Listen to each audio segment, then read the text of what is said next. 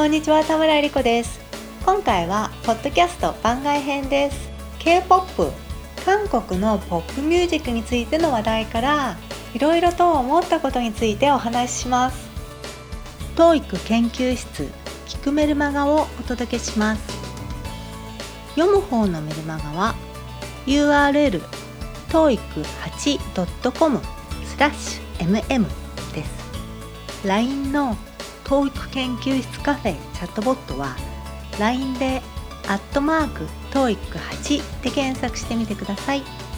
メルマガを読んだり聞いたりチャットボットで遊んだりしてなんとなくやる気になってきたなと思ったらすかさず行動に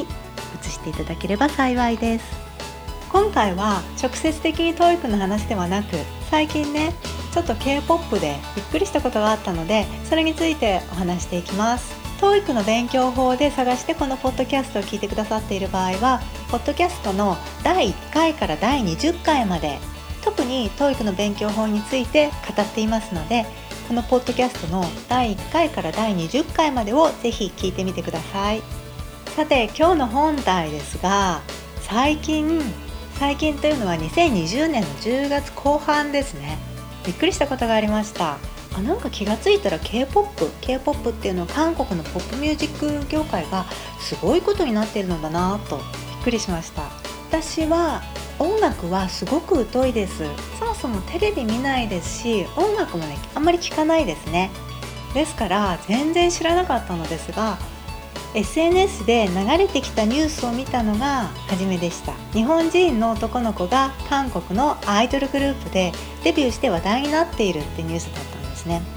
それで動画を見てみたらちょっとこれまでのね私の固定概念が覆されてびっくりしました。というのはダンスがあのヒップホップ系のこうノリのあるグルーヴ感のあるダンスがもうすっごくうまかったんですね。私学生の頃もうずいぶん昔ですけれどもそういうヒップホップ系のね、まあ、アンダーグラウンドな感じのダンスをしてたんですけれどもその時思ってたのはアイドルのダンスっていうのはこうもう別物だという感じだったんですよね。アイドルグループのダンスというのはこうパッパッパッという素早い体操のような動きとあとジャズダンスとかロックダンスを組み合わせたようなダンスであってでヒップホップとかラップとかはまたちょっと分野が違ってでそちらはそちらでメインストリームにはなりえないだろうなという固定概念が私の中にあったのですね。それであこんなにヒップホップダンスが上手い人がアイドルグループにいるのだということが驚きでした。びっくりしました。もう一つびっくりしたのが日本人が韓国のグループでデビューするっていう流れがあることです。これは私が疎くて全然知らなかったのですが今回のニュースで知ったのが NCTU というグループの翔太郎くんというすごくダンスがうまい新人メンバーなのですけれども実はその NCT という大きなグループにもうすでに先輩でね何年も前からゆうたくんという日本人メンバーがすでに活躍していたというのとあと他のグループにも結構日本人がデビューしていたというのを知って今回びっくりしたわけです。それでちょっと K-POP について調べてみました。そうしたら K-POP 業界って今もうすごく大きくなってるのですね。私のイメージとしては K-POP というのは韓国とあとまあ日本で人気があってそれからその周りのねアジアの国でちょこちょこ人気があるというイメージでした。日本は人口もね韓国よりも多いですし日本がきっとね大きなマーケット市場なのだろうなと思ってたわけです。ころが今やもう日本韓国だけではなくて世界中のねいろいろな国で売れているのですね。例えば BTS というグループはアメリカのビルボードで1位を取っています。私はもう本当に音楽とかエンタメとか疎くてですね BTS ってまあ名前は知っているけどっていう感じだったのですがアメリカのビルボードで1位というのはすごいですよね。びっくりしました。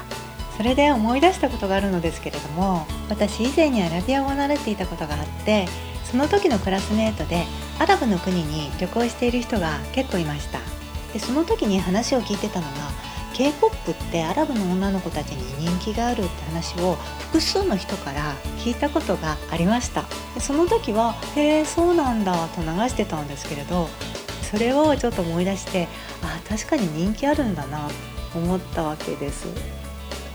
ちょっと調べてみたので具体的な数字も挙げておきます。例えばストレイキッズというグループの何本かの動画について国別地域別の再生回数を調べた調査結果があります。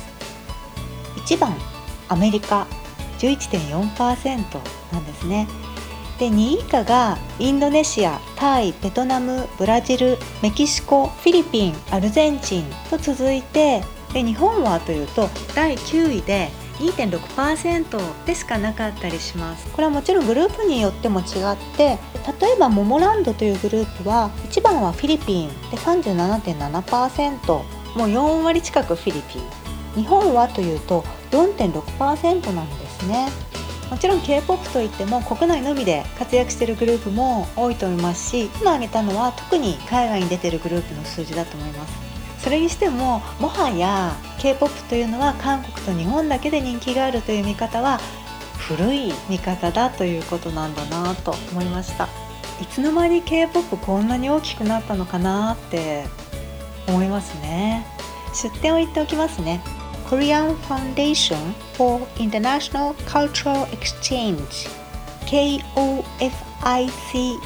の2019年のホワイトペーパーに載っていました。KOFICE ホワイトペーパーで検索すると出てくると思います。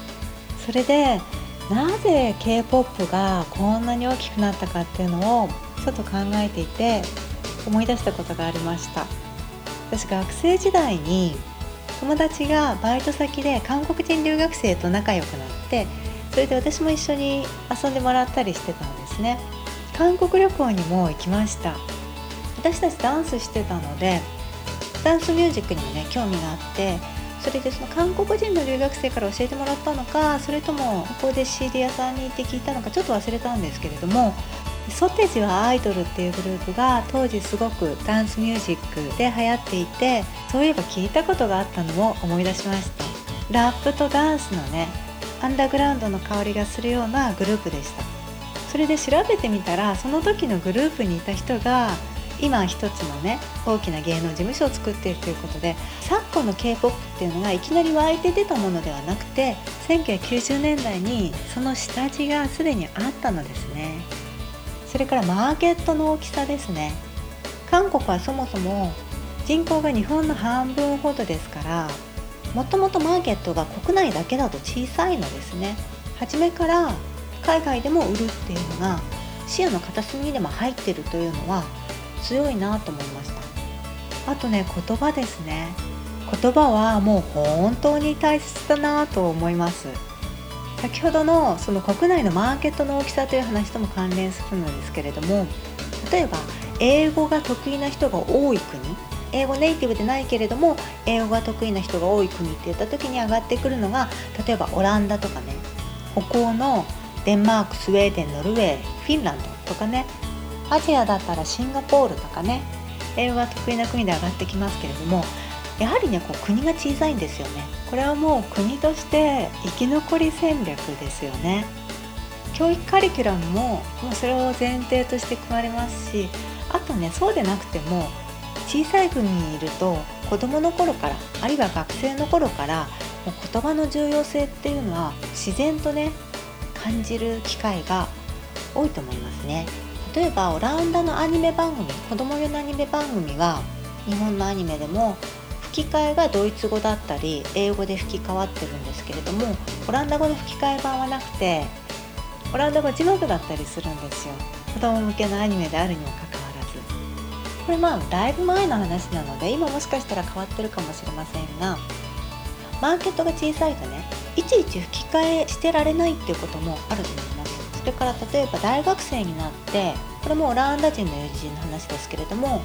物理学学んでいて大学でこう専門課程を学ぶ時例えばね量子力学を学ぶ時量子力学のテキストっていうのはオランダ語に翻訳されてなかったりするわけです。ですから教科書も英語だしそれから講義も英語でする。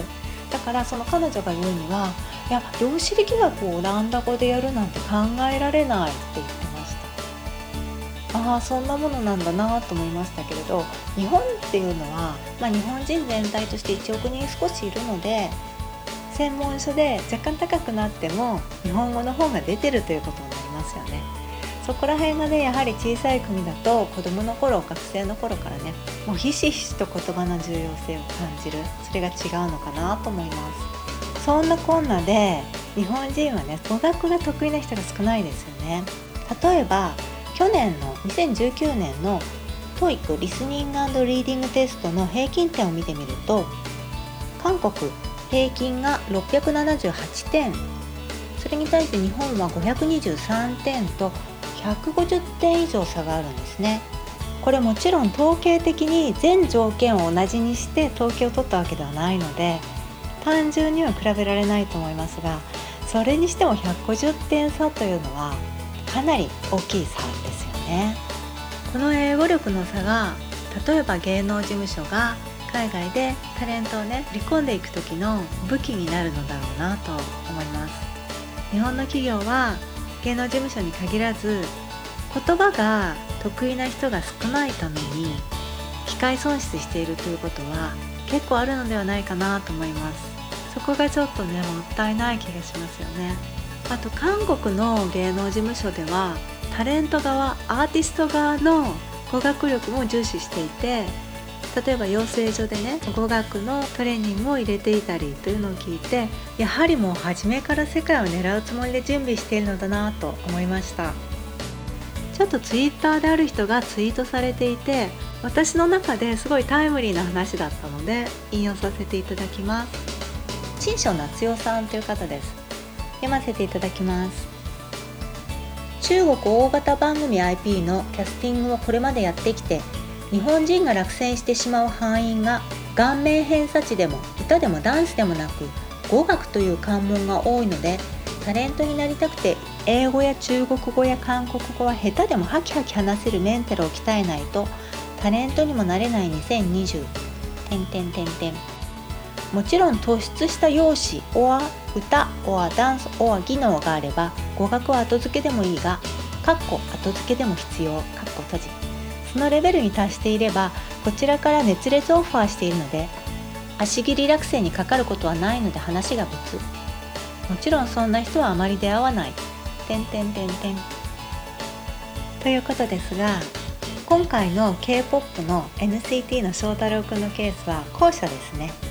オファーされてその時点での韓国語能力は問われず決まってからそして今も後付けで頑張っているということですね。これね本当に大変だと思います。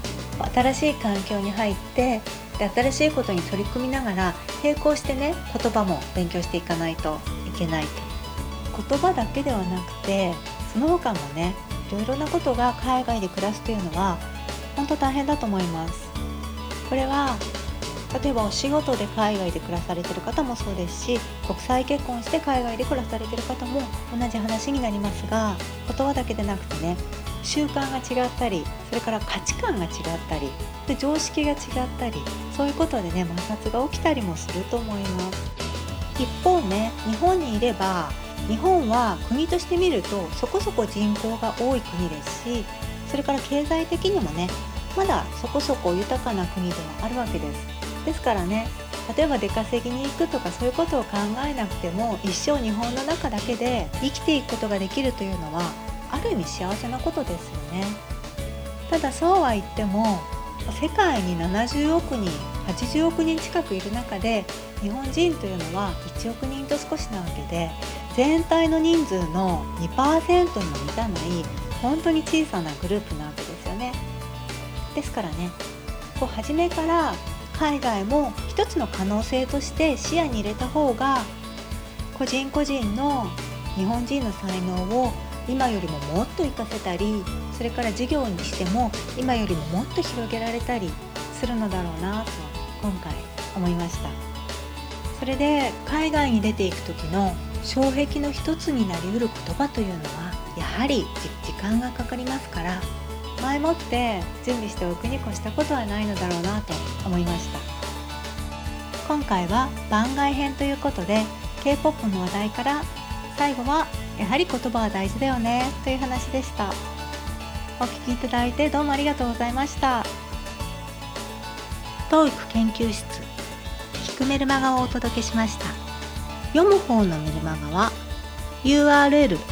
toeic8.com スラッシュ mm です。LINE の TOEIC 研究室カフェチャットボットは LINE でアットマーク TOEIC8 で検索してみてください。メルマガを読んだり聞いたりチャットボットで遊んだりしてなんとなくやる気になってきたなと思ったらすかさず行動に移していただければ幸いです。最後までお聴きいただいてどうもありがとうございました。それではまた。